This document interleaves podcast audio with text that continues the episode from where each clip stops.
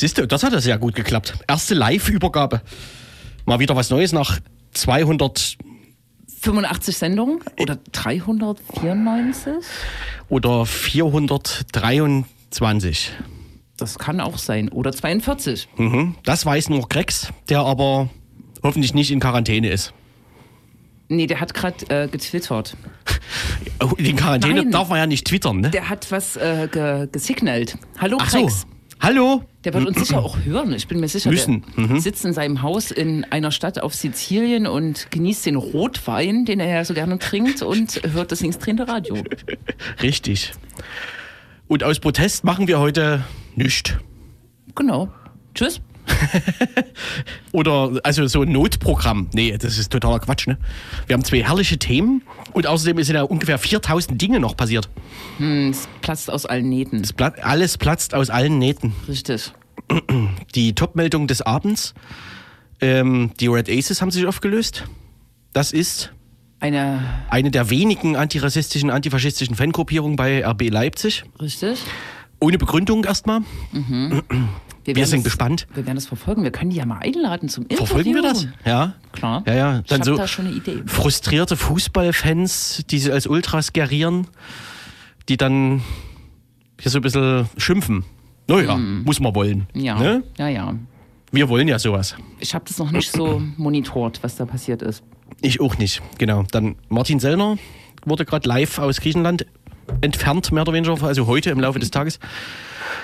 Und andere Identitäre, die in Griechenland waren, um, ja, wie nennt man das am besten? Ich weiß nicht, was die da gemacht haben. Ich hab Gewalt auszuüben gegen Geflüchtete, aha, äh, haben auf, von Antifas auf die Fresse bekommen. sehr gut. Ja. Und das ist Darunter Mario Müller, dieser, hieß der, nee, wie hieß der?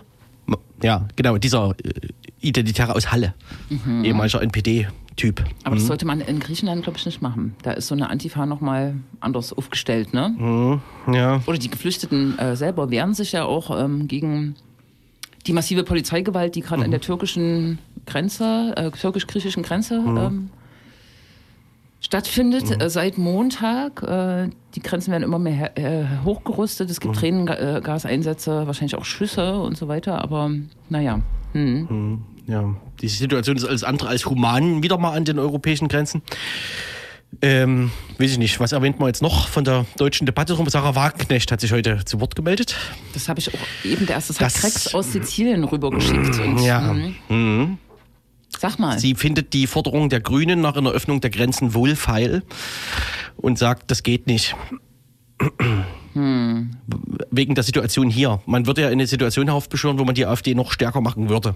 Das so ist- ihre Argumentation. eine tolle Argumentation, ne? wenn es um Menschen geht, die äh, jetzt wahrscheinlich eine Zuflucht brauchen, die schon lange irgendwo gestrandet sind seit vielen Jahren. Und gerade ähm, fokussiert sich die Debatte ja so ein bisschen auf Kinder und Jugendliche. Das ist ein Teil der Betroffenen, mit dem es, das klingt jetzt ein bisschen hart, besonders gut funktioniert, äh, auch Menschen hinter sich zu bringen für eine Forderung der Aufnahme. Und dass Sarah Wagenknecht jetzt alles in einen Topf wirft und da die Grünen taxiert, wo ihre eigene Partei, die Linke, ja eigentlich eine ähnliche Forderung aufstellt. Das ist schon ein bisschen, naja. Hat eigentlich nichts mehr zu sagen, die Frau, ne? Sagt aber trotzdem ständig was. Sagt was, genau. Einer, der auch ständig was sagt, ist äh, Ministerpräsident in Sachsen. Ähm, Im Großkaff Sachsen hat er sozusagen das Kaff Leipzig als einziges Kaff angeboten, Geflüchtete aufzunehmen äh, von den griechischen Inseln. Äh, und unser werter Ministerpräsident äh, hat betont, bei aller Humanität, dass das nicht ginge, ne? weil die Kapazitäten doch nicht da sind oder so. Ein Quatsch ist, aber Das ist äh, gelogen, ne? Er meint, man muss ja erst den Konflikt in Syrien äh, lösen. klar, das ist, Der ja das seit steht neun immer. Jahren ja. jetzt äh, schon existiert, aber wenn Sachsen Das ist jetzt wohlfeil, das würde ich sagen. Das ist wirklich wohlfeil, auch das gegeneinander auszuspielen. Mhm. Ja, ja. Ja. Naja, und ein anderer Ministerpräsident, äh, mit dem man eigentlich jetzt wochenlang gefiebert hat, äh, Bodo Mhm. Ramelow, der ja gestern, vorgestern, Mittwoch war's. Mittwoch real zum Ministerpräsidenten gewählt wurde, hat heute auch komische Sachen gesagt. Nämlich, dass er Und die, getan. die AfD, genau, hat gesagt, dass er komische Sachen getan hat, die AfD nämlich zu einem Vizepräsidentenamt im thüringischen Land, äh, Landtag verholfen Mhm. hat. Naja. Mit so diesem sch- scheindemokratischen Scheinargument. Es steht ihm zu. steht ihnen zu und man muss die Funktionsfähigkeit äh, der demokratischen Institutionen aufrechterhalten. Es geht da irgendwie kombiniert um die Wahl, um so ein Wahlgremium, was in äh, Thüringen die Richter wählen würde, mhm. so es denn notwendig wäre. Mhm. Also die, weiß ich nicht, die obersten Richter halt. Die Verfassungsrichter ne? wahrscheinlich. Mhm, ne? Sowas. Mhm. Mhm. Genau. Na gut, das ist unglücklich, dass es so verknüpft ist. Aber der Bundestag hat es ja jetzt bis jetzt hinbekommen, äh, mhm. die AfD äh, nicht äh, der AfD kein Vizepräsidentenamt zuzugestehen. Ich glaube, der, mhm. wie heißt er denn? Ein Bundestagsabgeordneter aus Ostsachsen, auch Polizist von Beruf, äh, ist gerade die Tage wieder äh, nicht gewählt worden. Ja, am gleichen Tag, by the way. Also Tag, ja? quasi mhm. gleichzeitig. Aha. Ja, das ist total peinlich. Also ich weiß, ich bin noch ein bisschen sprachlos. Ja. Angesichts dieser Wendungen, die die Causa Thüringen dann immer wieder nimmt. Ja, ja. Zumal Ramelow in dem Zusammenhang auch wieder mehrere Alleingänge gemacht zu haben scheint. Und weiß ich nicht, Katharina König, mit der wir vor wenigen Wochen noch telefoniert haben nach der ersten missglückten Wahl, also als hier dieser FDP-Typ dann irgendwie auf einmal kurz Ministerpräsident war, die war auch schon völlig erschüttert. Also ähm, in den sozialen Medien war das nachzulesen. Völlig erschüttert, überrascht und natürlich enttäuscht von, naja, ihrem Chef. Hm. Sagt man das so? Ja. Von Bodo Ramelow jedenfalls. Ist die Frage, woher diese Wende kommt, ne? Weil es war ja schon ein krasser bundesweiter Aufschrei. Ähm, ja. Äh, dieser äh, Konstellation, dass ein FDP-Typ sich mit AfD-Stimmen in so ein mhm. Amt hat wählen lassen. Ja. Äh, und das jetzt selbst zurückzugeben. Vielleicht denkt er schon wieder an seine Wiederwahl oder dass er die AfD-Leute zurückholen muss, aber das nee, mhm. kann ich mir eigentlich nicht vorstellen. Ramelow jetzt auch nicht der Einzige war, ne? denn die Opposition hat 42, äh, die Opposition, Rot-Rot-Grün hat 42 Stimmen mhm. im Thüringer Landtag und nur 32 haben gegen den AfD-Kandidaten gestimmt. Aha, ja. Die anderen haben sich möglicherweise enthalten, aber mindestens Ramelow hat sogar dafür gestimmt. Das ist so ein bisschen, mhm. das ist ganz, ganz, ganz wenig, wirklich. Mhm. Ramelow, das ist ganz wenig. Ja, das ist wirklich wenig. Mhm. Mhm. Schau. Ansonsten? Ansonsten haben wir zwei Themen, die wir heute ausführlicher besprechen. Genau. Morgen wird in Chemnitz äh, jetzt zum vierten Mal äh, in Folge eine Demonstration stattfinden, die äh, den Internationalen Frauenkampftag in den Fokus nimmt, aber auf eine spezielle Art und Weise. Es werden ähm, nämlich die Gefangenen, äh, wird die JVA Chemnitz, die einzige Frauenhaftanstalt in Dresden und Thüringen, glaube ich sogar, äh, besucht und dort äh, demonstriert.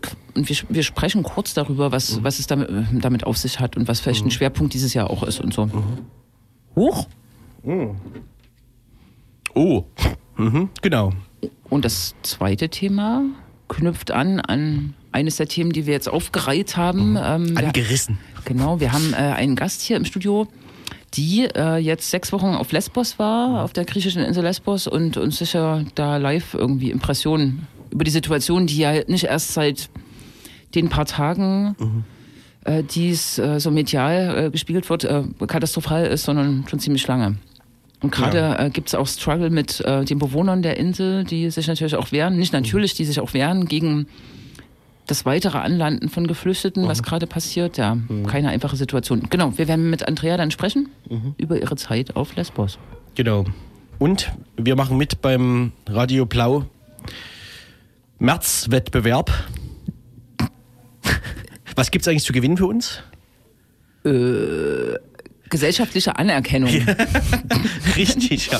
Genau. Ähm, Im März, wo ja äh, ab der 8. März der Frauenkampftag ist, ähm, machen auch wir mit dem Versuchen, möglichst viele nicht männliche Cis-Stimmen, wie, äh, sag du noch mal, zu oh, Wort kommen zu lassen. Kann, das heißt, ich schweige heute eigentlich, ne? Ich kenne mich mit der Sprache so gut, nicht so gut aus. Mhm es äh, soll auf jeden Fall beraten. Nicht cis-männliche Stimmen. Genau, ja. Es sollen mehr ähm, diese, diese nicht-männlichen Stimmen zu Wort kommen. Mhm.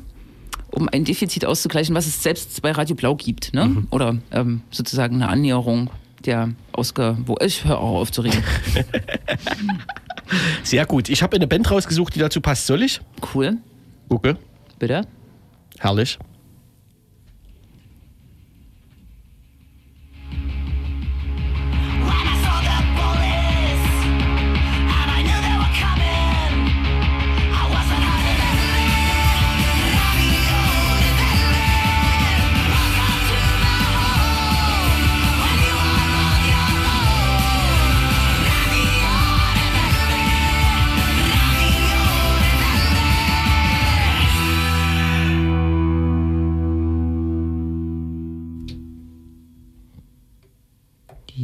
Ja, das war nicht cool, Savage, oder? nee, nee. Das, äh, das war die Baboon Show mit, äh, mit zwei Titeln haben wir gehört, weil der erste so kurz war und wir währenddessen versuchen zu telefonieren. Und es hoffentlich auch geschafft haben. wir können ja mal äh, reinfragen. Hallo? Warte, äh, ach so, so schnell. Warte, dann muss ich das mal hochziehen. Hallo? Hallo? Ja, das müsste eigentlich, eigentlich müsste das. Eigentlich müsste das geklappt haben. Also ich höre euch. Ah ja, das ist sehr leise. Perfekt. Das ist zu leise. Ich kann auch ähm, hier den Lautsprecher noch. Oder ihr müsst wahrscheinlich den Lautsprecher lauter machen. Herrlich, ja, es, ja, ja. es war bei uns, zu, wir konnten dich nicht hören, weil es hier zu leise war. So, ah ja, so viel zu den technischen Details. Wir sind genau. übrigens auf Sendung. Wir sind auf Sendung und äh, ist ja auch okay, das mitzuverfolgen. Und darum erzähle ich mal kurz, um was es geht. Äh, bereits zum vierten Mal findet in zeitlicher Nähe zum Internationalen Frauenkampftag äh, morgen am 7. März in Chemnitz eine Solidaritätsdemo zum Frauenknast statt. Äh, wer das nicht weiß, äh, die JVA Chemnitz ist äh, die einzige Frauenhaftanstalt äh, in Sachsen und fungiert, äh, glaube ich, auch noch äh, für Thüringen als Haftanstalt morgen äh, rufen verschiedene Gruppen zu dieser Demonstration auf. Wie gesagt, schon zum vierten Mal in Folge jetzt, ähm, folgt es seit 2016. Im Aufruf heißt es unter anderem, die JVA Chemnitz ist ein Ort, der patriarchale Machtverhältnisse anerkennt, durchsetzt und aufrechterhält. Bei den Frauen der JVA Chemnitz verbindet sich die männliche Gewalt gegen Frauen mit, mit ökonomischer und gesundheitlicher Ausbeutung. Und wir wollen jetzt kurz sprechen ähm, über die Intention der Demonstration und äh, über das, was es dieses Jahr vielleicht auch spezifisch äh, oder als Schwerpunkt gibt. Hallo nach Dresden. Hi. Genau, zum vierten Mal habe ich jetzt schon gesagt, wird äh, zur Demonstration aufgerufen. Kannst du vielleicht noch mal erzählen, ähm, es gibt ja überall die Frauenkampftag-Demo, äh, also äh, Frauenkampftagsdemo oder feministische Streikdemos am 8. März. Warum ist es euch wichtig, ähm, im Umfeld dieses Tages äh, an äh, einen Knast zu gehen? Hm, gute Frage. Also einerseits, weil es wichtig ist, einfach solidarisch zu sein mit Menschen im Knast, damit die nicht einfach aus dem Blickfeld verschwinden hinter diesen hohen grauen Mauern, die ja meistens auch ziemlich weit außerhalb der Stadt liegen. Und ähm, ja, dass jetzt Menschen sind, die nicht so tagtäglich auf dem Schirm sind. Und ähm, eine Auswirkung von Knast ist ja, dass Menschen extrem isoliert werden dadurch. Und ähm, gekoppelt mit der Thematik von Frauenknäste, wo es ja nur acht in Deutschland gibt, ist, ähm, dass eben auch oft problematisch für viele der Inhaftierten, dass sie eben wenig Kontakt halten können zu Angehörigen, weil einfach die Besuchswege auch weit sind und ähm, Kommunikation nicht so leicht ist. Und da denken wir, das ist ein ganz leichtes Zeichen von direkter, praktischer Solidarität ist, dann da vor den Knast zu gehen und ähm, eine Kommunikation aufzubauen, die Grußworte zu senden, die Lieblingstitel der Inhaftierten, mit denen wir vorher Kontakt hatten, zu spielen und einfach den Menschen zu zeigen, dass sie nicht vergessen sind.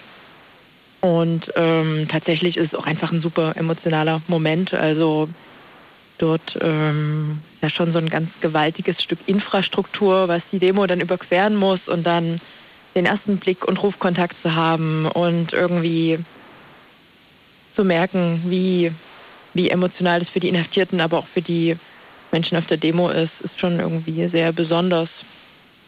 Und das Ganze ging ja auch daraus hervor, dass es ähm, einige Gewerkschafterinnen gab oder gibt, die sich innerhalb der Knastmauern organisieren ähm, im Rahmen der GGBO, der Gefangenengewerkschaft. Und das waren eigentlich auch so die, ja, so die ersten Demos, die dann auch nochmal ganz explizit deren Kämpfe sichtbar machen sollten und da eben auch nochmal unterstützen sollten die inhaftierten Gewerkschafterinnen. Mhm. Du hast es jetzt schon angesprochen ähm, äh, bei dem Thema, dass äh, es natürlich Großworte geben wird und äh, auch Musiktitel gespielt werden, die äh, sich Inhaftierte selbst gewünscht hat. Steht ihr als Vorbereitungskreis quasi im äh, Austausch mit äh, Menschen hinter den Mauern? und, und was wisst ihr vielleicht auch über die Lebenssituation dort der Frauen? Also es gibt Briefkontakt zu einigen der Inhaftierten und dann auch noch einen näheren Kontakt zu explizit einer Person, die auch oft ähm, Briefe veröffentlicht in der Gefangeneninfo und auch in der Chemnitzer Zeitschrift, deren Namen ich gerade gar nicht genau weiß. Ähm, jedenfalls, genau, da gibt es einen sehr regen Austausch und ähm, über die Lebensumstände wurde da eigentlich ja auch schon über diesen Briefkontakt ziemlich deutlich, dass viele der Inhaftierten einfach ähm, ja, schon einer ziemlichen Schikane ausgesetzt werden, ähm, in so einem komplett durchreglementierten Alltag sich befinden, der einfach keinerlei Maß an Selbstständigkeit zulässt, was wir vielleicht hier draußen so gewöhnt sind, sich die eigenen Gänge zu erledigen, die Dinge, die einem Spaß machen, zu tun. Das ist natürlich alles nicht möglich. Und ähm, das dann auch in Verbindung mit dem extremen Personalmangel, den es ja in Chemnitz gibt, der quasi die wenigen Privilegien, die Inhaftierte ja eigentlich haben, wie eine gewisse Zeit an Ausschluss, wo du deine Briefe beantworten kannst und dich waschen kannst und all diese Dinge machen kannst nach Arbeit. Auch das ähm, ist halt jetzt schon seit einiger Zeit sehr stark eingeschränkt möglich, was es dann nochmal schwerer macht, mit dem Haftalltag umzugehen. Und ähm, ja, ich glaube, es gibt da einfach ganz viele Themenfelder und Kampffelder. Also ein riesengroßes Thema ist ähm, die medizinische Versorgung. Also das ist eigentlich was, was immer wieder in den Briefen auch ähm, thematisiert wird dass einfach ähm, auf viele der frauenspezifischen Probleme oder generell Gesundheitsprobleme der Inhaftierten einfach überhaupt nicht eingegangen werden kann oder wird. Und ähm, ja, ich glaube, da ist gerade auch nochmal am Beispiel Frauenknast ziemlich dramatisch, beispielsweise das Thema Schwangerschaft oder auch wie gut mit ähm, Traumata durch Gewalterfahrungen umgegangen werden kann oder durch ähm, Drogenmissbrauch, den es vielleicht vorher gab. Und genau aus all diesen Thematiken wird irgendwie ganz deutlich, dass die Inhaftierten da sehr alleine gelassen werden, beziehungsweise sie eigentlich im Knast noch kränker werden, als sie vorher schon waren. Also viele, also Gesundheit ist ja auch eng mit Klasse verbunden und viele der Inhaftierten sind auch arm und waren auch vorher schon arm und konnten sich vielleicht vorher auch bestimmte Gesundheitsleistungen gar nicht leisten. Und ähm, im Kontext der schweren körperlichen Arbeit und einfach der ganzen Umgebung, die sehr stark auf Zwang und ja auch auf Gewalt ausgerichtet ist, werden die Menschen einfach auf jeden Fall nicht gesünder im Knast. Mm, ein weiteres Themenfeld ist natürlich auch immer Kommunikation. Also das ist schon auch irgendwie sehr abgefahren, wie wir hier in unserem alten, in unserem Alltag ähm, gewohnt sind, mal schnell eine E-Mail zu schreiben, mal schnell jemanden anzurufen, um irgendwie Dinge zu klären. Und all das ist halt nicht so einfach. Also Kommunikation ist sehr teuer. Und ähm, genau, es bleibt dann eben noch Briefe schreiben. Internet gibt es nicht. Was einfach auch super viele Dinge, super viel Kontakt mit der Außenwelt sehr stark einschränkt und erschwert. Und in dem Kontext ist die Demo halt auch ziemlich cool, weil du dann einfach diese Grußbotschaften übertragen kannst, auch aus anderen JVAs und da ja einfach auch nochmal so ein anderes äh, Mittel der Kommunikation irgendwie reinbringen kannst. Hm. Ähm, ich würde einfach mal springen, genau zu der, zu der Demo morgen. Also vielen Dank für, die, für das Anreißen der vielen Themen. Also es steckt da viel drin und ähm, äh, die Menschen sind tatsächlich marginalisiert. Äh, gerade zum Thema Gesundheitsversorgung gab es vor kurzem auch äh, so eine Auswertung der Gefangenengewerkschaft, wie ähm, nachlässig auch das Justizministerium alt unter CDU-Führung, mal sehen, ob es jetzt besser wird, ähm, da mit der gesundheitlichen Versorgung umgegangen ist, wie wenig Geld mhm. da ausgegeben wurde. Aber springen wir vielleicht einfach zum Morgen. Was ähm, passiert morgen auf der Demo? wo verläuft die Route lang? Gibt es irgendwelche Highlights, die die Menschen erwarten können?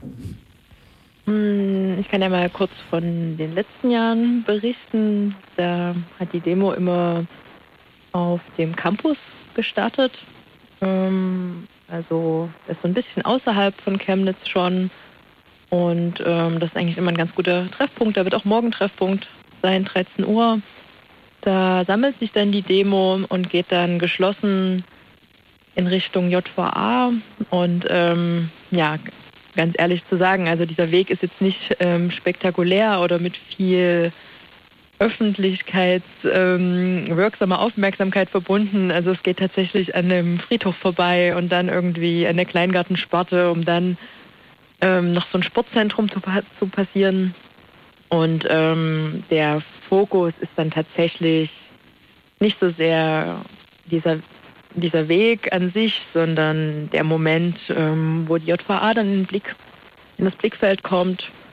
Und ich hatte es vorhin schon angesprochen, also es ist einfach, die JVA liegt sehr außerhalb vom, vom Stadtzentrum von Chemnitz und es ist super viel Infrastruktur ringsherum, also noch eine Bundesstraße, die überquert werden muss und meistens gibt es dann eine Kundgebung vor der Bundesstraße und dann eine Kundgebung nochmal direkt davor. Und ähm, dieses Jahr wollen wir versuchen, direkt auf den Parkplatz vor der JVA zu kommen, weil dort einfach nochmal ein ganz schöner Blick, also ein schöner Blick haben über die Hochhäuser der JVA möglich ist und einfach ja, ein viel größerer Sichtkontakt zu den Inhaftierten möglich ist. Und ich hatte es schon angesprochen, da wird es dann diverse Grußworte geben, auch aus anderen JVAs, aber auch aus Chemnitz, die Inhaftierten uns vorher noch mitgegeben haben. Da wird es Musik geben, da wird es auch kreative Aktionen geben. Und es soll eine ganz starke, aber auch ähm, ja, fröhliche feministische Demo sein. Und da hatten wir eigentlich aus den letzten Jahren schon sehr, sehr gute Bilder ähm, in, ja, in unserer Erinnerung jetzt. Und genau, mal schauen, wie es morgen wird. Genau, okay. Vielen Dank, ähm, trotz der technischen Probleme, für dieses äh, Interview, für die Infos. Macht euch auf ähm, nach Chemnitz morgen. Es gibt äh, eine gemeinsame Anreisemöglichkeit zumindest, also ab Dresden und auch ab Leipzig. Ab Leipzig meine ich 11 Uhr, Treffpunkt Hauptbahnhof, Gleis 23 und äh, Dresden, weißt du sicher, ne? Da ist der Treffpunkt um 10.45 Uhr am Hauptbahnhof. Mhm. Und wir reisen dann zusammen zum Südbahnhof und laufen von da aus zum Campus, wo wir 13 Uhr sein werden. Genau. Und ich freue mich darauf, euch alle zu sehen. Genau, wir auch. Fahrt nach Chemnitz. Dankeschön. Vielen Und Dank. einen schönen Abend. Ciao. Ja, danke dir auch. Was ist dein allersehnlichster Wunsch in deinem Leben? Dass ich meine Ausbildung schaffe. Und dass ich keine Chaoten mehr kennenlernen tue. Also, die ich jetzt vorher hatte. Und dass ich keine Straftaten mehr begehe.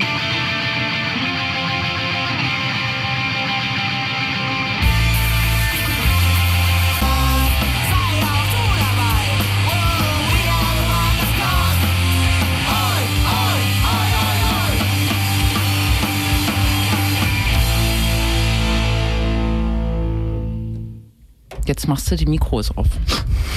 Sagt man so. Sagt man so. Genau, wir springen vom einen Thema. Ähm, ich weiß nicht, ob die Verbindung jetzt so gut ist, marginalisierte Menschen, inhaftierte Menschen, inhaftierte Frauen ähm, in Chemnitz ähm, zu einem Thema, was auch ähm, marginalisierte Menschen quasi betrifft. Ähm, Im Moment ist die ähm, politische Debatte um äh, die Situation von Geflüchteten in Griechenland äh, ziemlich hochgekocht. In Wirklichkeit ist die Situation insbesondere auf den griechischen Inseln, aber auch auf dem Festland für äh, geflüchtete Menschen schon ähm, seit geraumer Zeit äh, richtig beschissen, äh, überfüllte äh, Lager auf den verschiedenen Inseln Lesbos, Samos äh, und so weiter. Äh, im, äh, Im Moment sind besonders äh, Kinder und Jugendliche im Fokus äh, und die politische Debatte fokussiert sich darauf, aber man kann das Feld oder den Blick auch weiten. Wir haben jetzt Andrea im Studio, die die letzten sechs Wochen ähm, auf Lesbos unterwegs war, dort verschiedene Projekte besucht hat und natürlich auch ähm, genau äh, Projekte, die sich um die Situation von Geflüchteten äh, irgendwie, die sich darum drehen, äh, besucht hat. Hallo Andrea. Hallo, danke für die Einladung, beziehungsweise dass ich so spontan hier sein kann. Ja, passt total. Ja, Genau.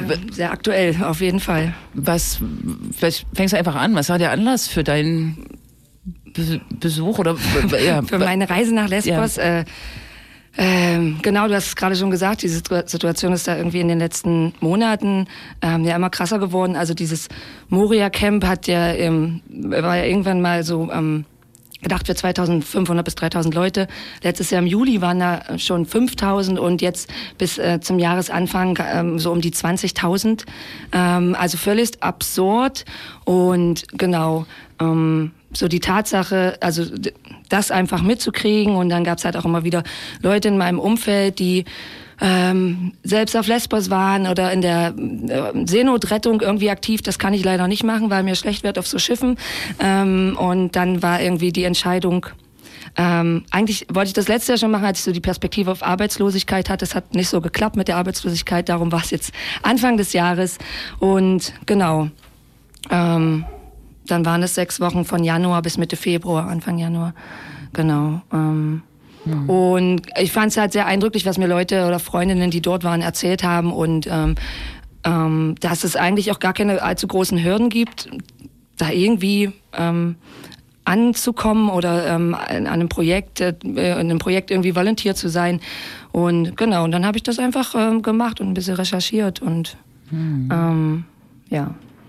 Wie, also äh, für, für, mich auch zur Klärung, äh, Lesbos ist, ist eine Insel, ist sie groß? Also es wird oft über Moria gesprochen, aber es gibt ja mehr dort, ne? Mm, ja, es gibt, äh, ne, also genau, die Insel ist so, ich glaube, da leben so um die, also knapp 90.000 Leute. Die Hauptstadt heißt Mytilini, ähm, wurde von uns häufig Shittilini genannt, weil, ja, das, der Ort, äh, das war so eine gute Beschreibung für den Ort. Da leben so 35.000 Leute, genau, und ähm, ja, es, also es ist schon irgendwie mehr als Moria, aber es ist jetzt auch, ähm, also in, in einem ausgedehnten Tagesausflug kann man schon auch viel sehen von der Insel. So ein bisschen mhm. bergig, so und genau. Und es gibt auch tatsächlich nicht nur Moria selber als, also Moria ist natürlich der quasi Hotspot an sich. Es gibt aber auch noch zwei, äh, zwei andere ähm, Camps, die wesentlich kleiner sind. Ähm, Pikba heißt das eine, das andere äh, Karatepe. Da leben aber auch nur so um die 100 Leute und aber eher so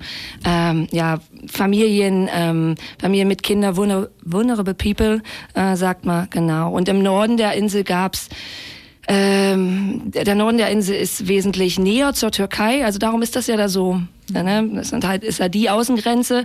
Ähm, genau, da ähm, die nördlichen Gebiete sind halt näher zur Türkei, kommen mehr Boote an. Da gab's bis Ende Januar auch noch ein, ähm, so ein Short Term Transit Camp für Leute, die dort angekommen sind. Stage 2, das wurde aber geschlossen ähm, Ende Januar und wurde jetzt auch im Zuge der ganzen ähm, Aktionen und Attacken ähm, angezündet. Angezündet? Angezündet, genau. Von Be Bewohnerinnen der naja, Insel? Oder? Faschos. Faschos ja.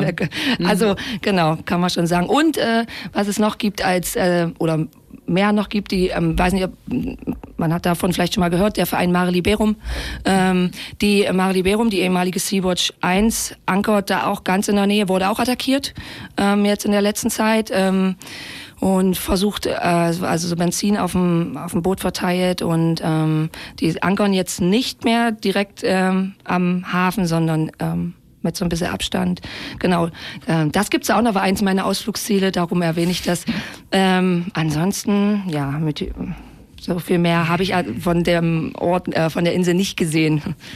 Mhm. Ähm, außerhalb von ähm, Mytilini und Moria. So. Mhm. Du hast es jetzt gesagt, also das war, also dieses Verhältnis nochmal irgendwie klar zu kriegen, 90.000 Bewohnerinnen und dann 20.000 Geflüchtete, das ist ein krasses Verhältnis. Wie ist denn die Stimmung in der Bevölkerung? Man hört Verschiedenes, man hört von Solidarität, aber gerade in, letzte, in den letzten Tagen hat man auch von einem Generalstreik gehört und mhm. äh, zunehmend eine genau. Abwehrhaltung. Also auch. genau, einen Generalstreik gab es tatsächlich schon mal Mitte Jahr, oder ich glaube am 22. Januar. Da waren so um die 6.000 äh, Bürger und Bürgerinnen, ähm, ganz viel Griechenland-Flaggen und ähm, das hat die die hatten das Motto We want our islands back, we want our lives back. Ähm, und das ist ähm, genau, das ist schon auch einfach die Stimmung, die es ganz doll gibt, mitunter nachzuvollziehen, weil da natürlich auf den Schultern ähm, der Leute, die dort leben, ähm, was ausgetragen wird, was eine, die ganze EU irgendwie schultern sollte, aber nicht tut. Und ähm, Genau. Und diesen Frust, der ist total, also bis zu einem bestimmten Punkt nachvollziehbar. Und der kippt aber immer mehr in Richtung ähm, feindliche Haltung gegenüber, oder also schon zu der Zeit, als ich da war, äh, feindliche Haltung gegenüber den NGOs. Ähm, und äh, weil die ja dafür sorgen, dass die ähm, Refugees kommen. So, hm, hm, hm. also äh, wird so behauptet. Und natürlich gegenüber ähm, immer mehr feindliche Haltung äh, gegenüber den Refugees selber. Und ähm, es ist halt Genau, das habe ich halt schon erlebt und ich halt war selber irgendwie so involviert in so ein, ähm, also in so einer ähm, so ein Überfall von ähm, Faschos auch ähm, auf uns als Gruppe nach einer Demo ähm, und habe so ein paar ähm, sehr unangenehme Begegnungen einfach mit Bürgern gehabt, die äh, von bösen Blicken bis Beschimpfungen so, wir, we, we don't want you here und äh, Beschimpfungen.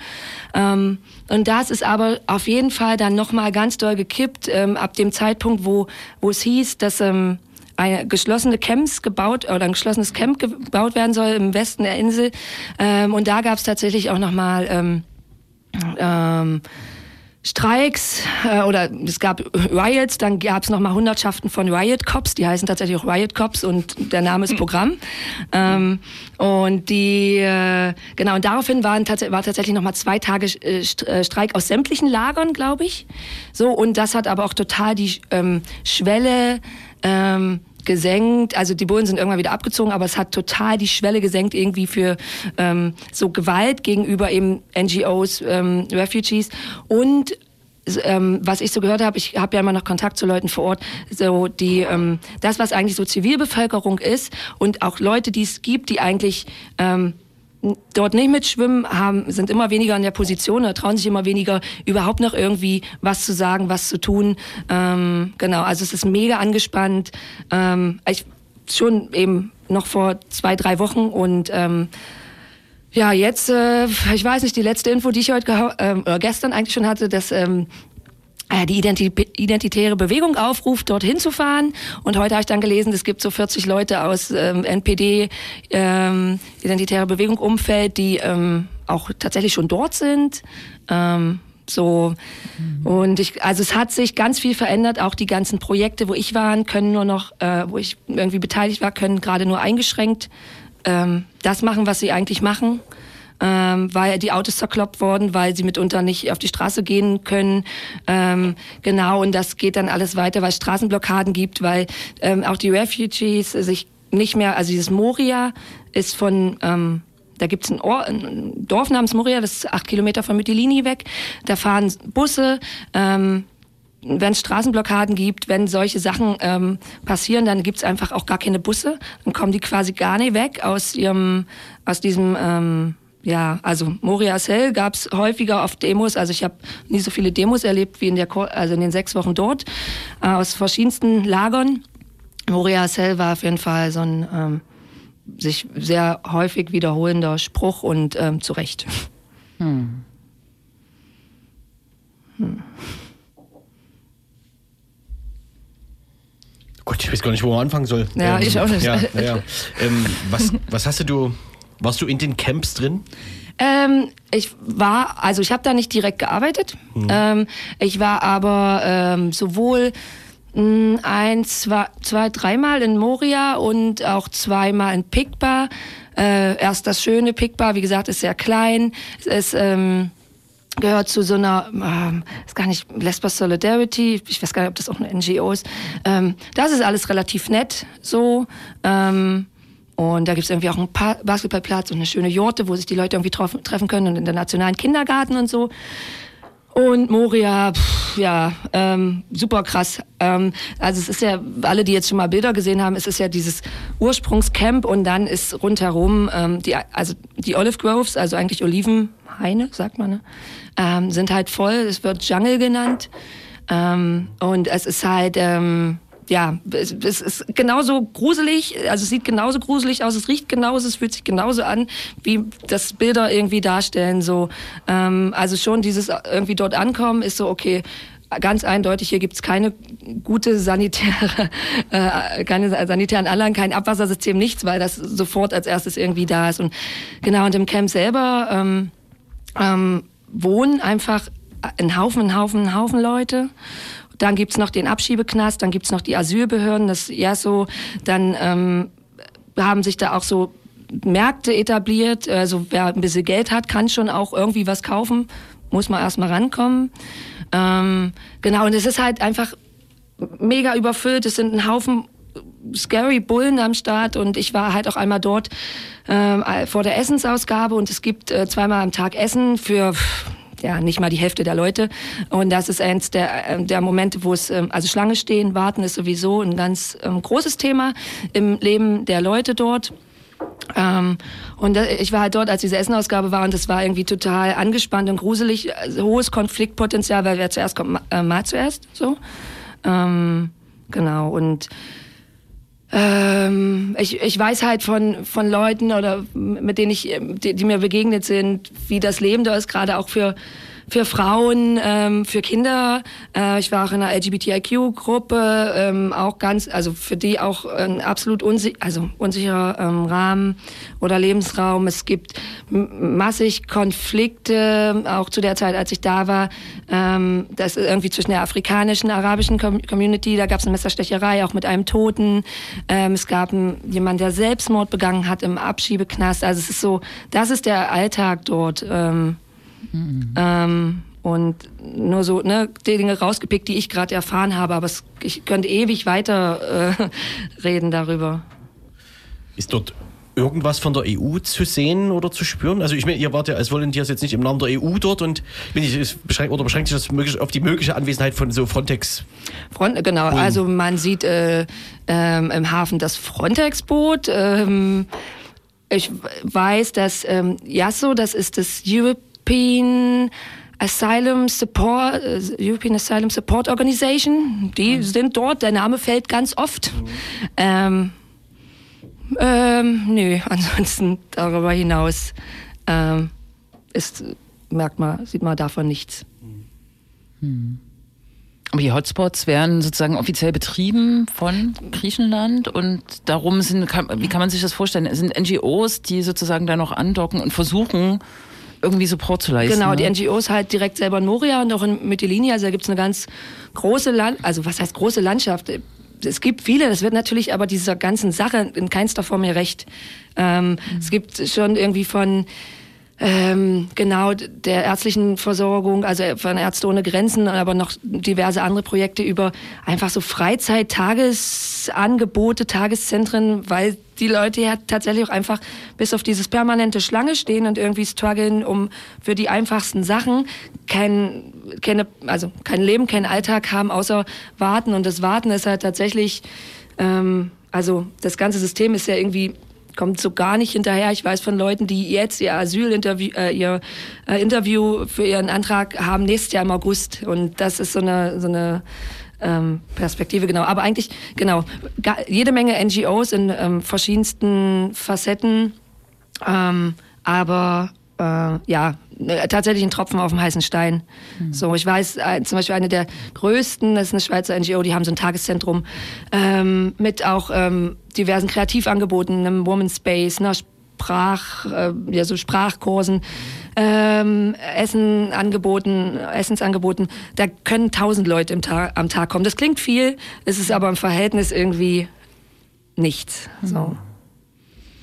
Ähm, gedacht ist, äh, sind die Hotspots eigentlich dafür, dass äh, die Asylanträge geprüft werden und die Leute ähm, äh, auf der einen Seite nach in die Türkei zurückgeschickt äh, mhm. werden, auf der anderen Seite dann nach äh, aufs Festland können und ja. dort ähm, ihr, ihr Asylverfahren genau. irgendwie äh, durchlaufen. Ne? Und genau das stockt, wie du sagst. Ne? Genau, also ähm, durch die, ähm, also ich glaube, es gab ja nach dem ganzen EU-Türkei-Deal hat es ja mal eine Zeit lang irgendwie auch geklappt, so die Arrivals, ähm, also die ankommenden Boote. Die Leute kommen ja auch in Mytilini, ne? Das sind so, Mytilini sind im Durchschnitt 18 Kilometer von der Türkei weg. Man sieht die Türkei.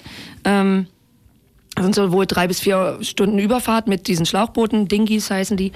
Ähm, genau, das hat für eine Zeit lang aufgrund so von radikaleren Maßnahmen der Küstenwache und so und Kriminalisierung von Seenotretterinnen und so, das ist auch mal geklappt und seit letztem Jahr funktioniert das aber alles irgendwie nicht mehr so und ähm, genau, ähm, es das System ist halt einfach, ja, viel zu langsam. Das System ist aber auch nochmal, also es gibt, ist auch nochmal so eine quasi Special Legal Zone eingerichtet worden. Also schon damals mit dem EU-Türkei-Deal gab es dann das, oh Gott, Fast Track Border, die Fast Track Border Procedure, die auch nochmal so ein bisschen ähm, unterscheidet und eigentlich selbst bei Leuten, die eigentlich Anspruch hätten auf Asyl, nochmal prüft, ob, das, ob nicht die Türkei ein sicheres Land wäre mhm. und so. Und bei Menschen, die aus Ländern kommen, äh, wo es eigentlich eine sehr geringe Anerkennungsrate gibt, so unter 25 Prozent, da geht das dann alles so ganz schnell. Also sollte ganz schnell gehen, mhm. ist aufgrund der Zahlen und der hohen Arrivals einfach nicht schnell gegangen. Und, äh, und jetzt geht, also Jetzt gab es nochmal diesen Versuch zum Jahresanfang. Das hat es auch so ein bisschen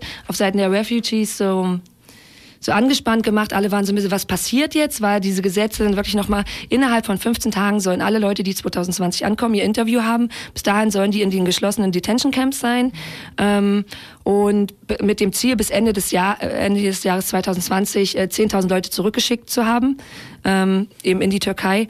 Und da muss man halt sagen, von an, äh, also das waren, also in Zahlen, in den letzten Jahren, ich glaube seit 2016 waren es 2.500 Leute, die zurückgeschickt wurden. Also das ist so, ähm, es wird nie passieren, so. Ähm, keine Ahnung. Und jetzt erst gar nicht. Also ich weiß wiederum, es gibt ähm, genau eine, eine kleine NGO. Es ist, glaube ich, eigentlich nur eine Person in Norweger, der hat es so ganz gut dokumentiert, äh, was es da so an Arrivals und äh, auf den griechischen Inseln gibt. Und nach äh, da, also es ist alles ein bisschen couch in der letzten Zeit.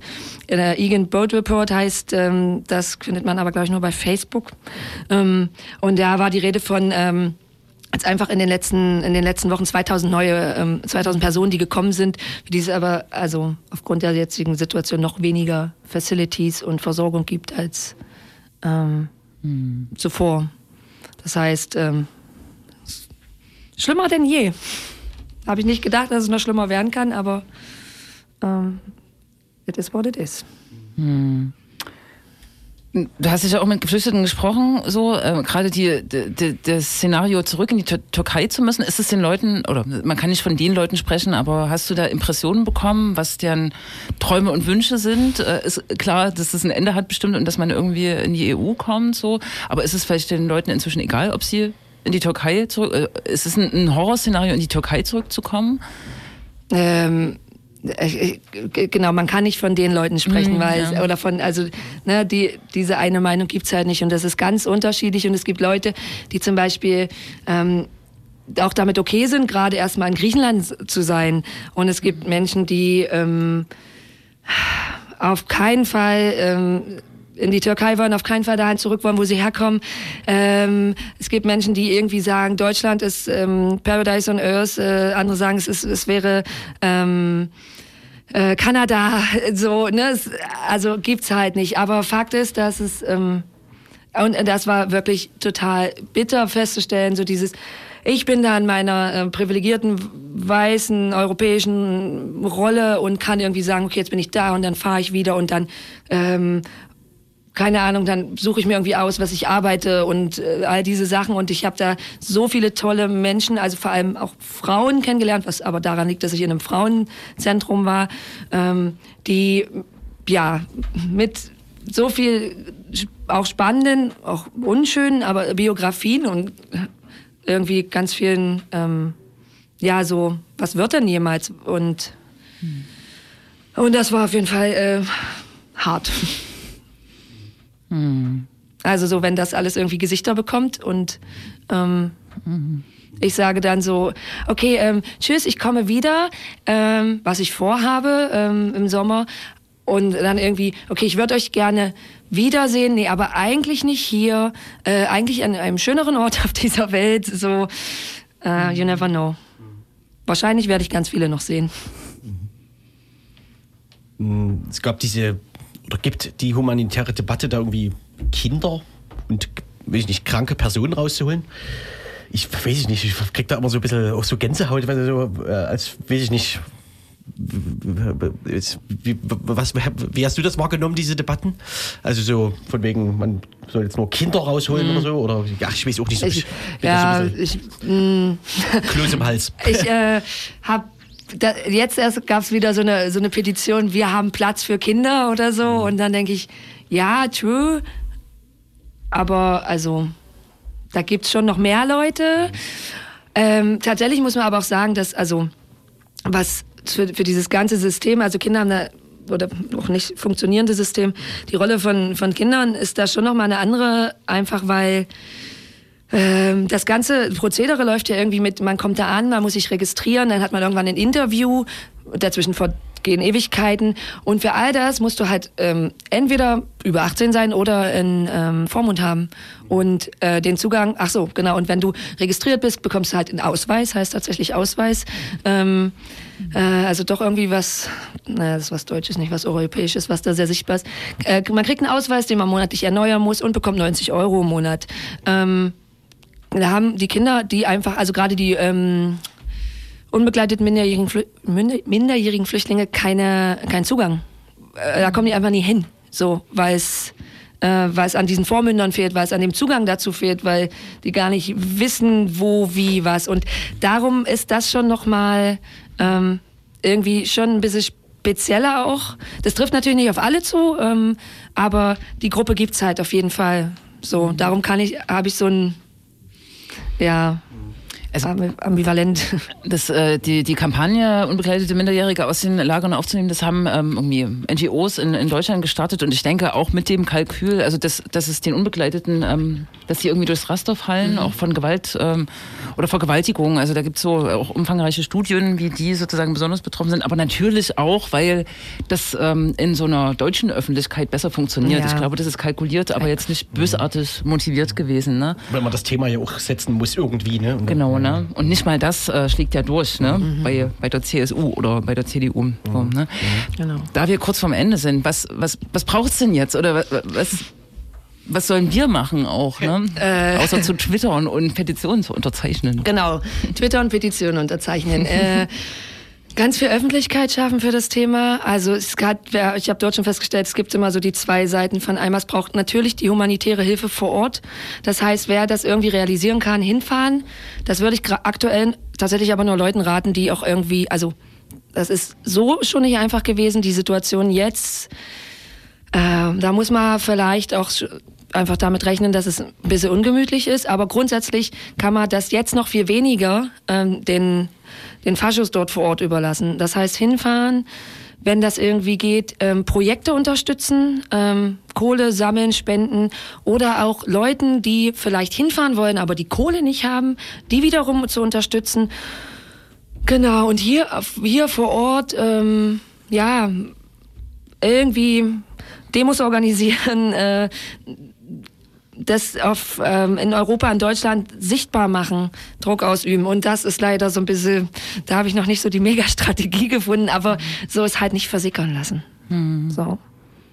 Ja, und gerade schlägt es auch durch. Und äh, also man sieht so auch deutsche Politiker, die offensichtlich nach Moria fahren und dann zurückkommen und da auch Berichte geben und die das auch wirklich erschüttert, ne, dem man das auch abnimmt. So. Und ja. das, ähm, genau es braucht eigentlich eine große europäische Lösung für die Situation ne? und auch äh, die volle Kanne Bewegungsfreiheit für die Leute und dass sie dorthin gehen sollen, wo sie hin können ne? und sich ein neues Leben aufbauen können.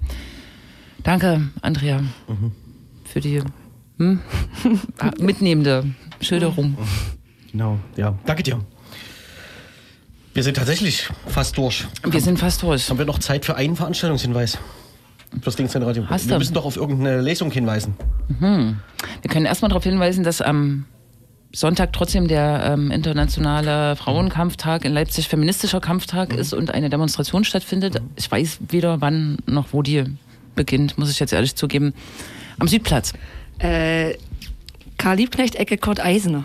14 ah, Uhr. 14 Uhr. Mhm. Genau. Darf ich auch Perfekt. noch was äh, sagen zum Thema Veranstaltung, passend zu dem, was ich gerade erzählt habe? Sehr gerne. Morgen, mhm. ach, ich muss, weiß das gerade nicht so richtig. Doch, morgen 18.30 Uhr auf dem Augustusplatz gibt es eine Kundgebung und ein Filmscreening zur Situation Geflüchteter an der griechischen-türkischen Grenze und in Griechenland. Also wer das irgendwie einrichten kann, wir sind wieder beim Thema ähm, mhm.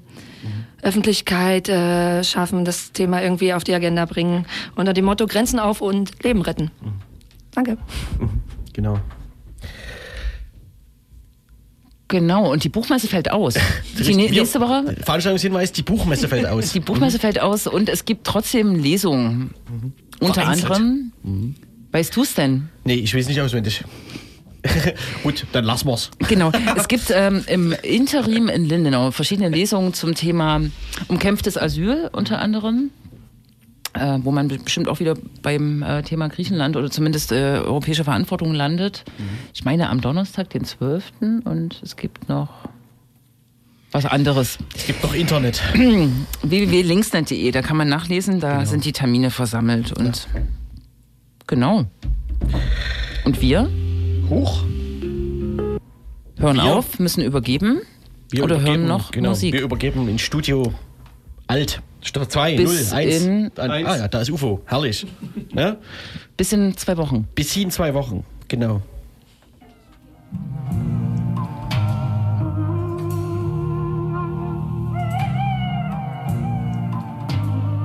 Ja, ja. Zwischen nassen Scheiben und ein bisschen Lethargie lasse ich mich gerne treiben von Gedanken auf den Beat. Ja, auf mach genau das, was ich lieb. Feile Nacht an meinen Worten, weil's nicht Schöneres mehr gibt. Der Unterschied ist, ob sie fühlen, wovon ich spreche. Denn jedes Wort auf dieser Bassline kommt von unten und bleibt echt. Ein Mic, zwei Plattenspieler.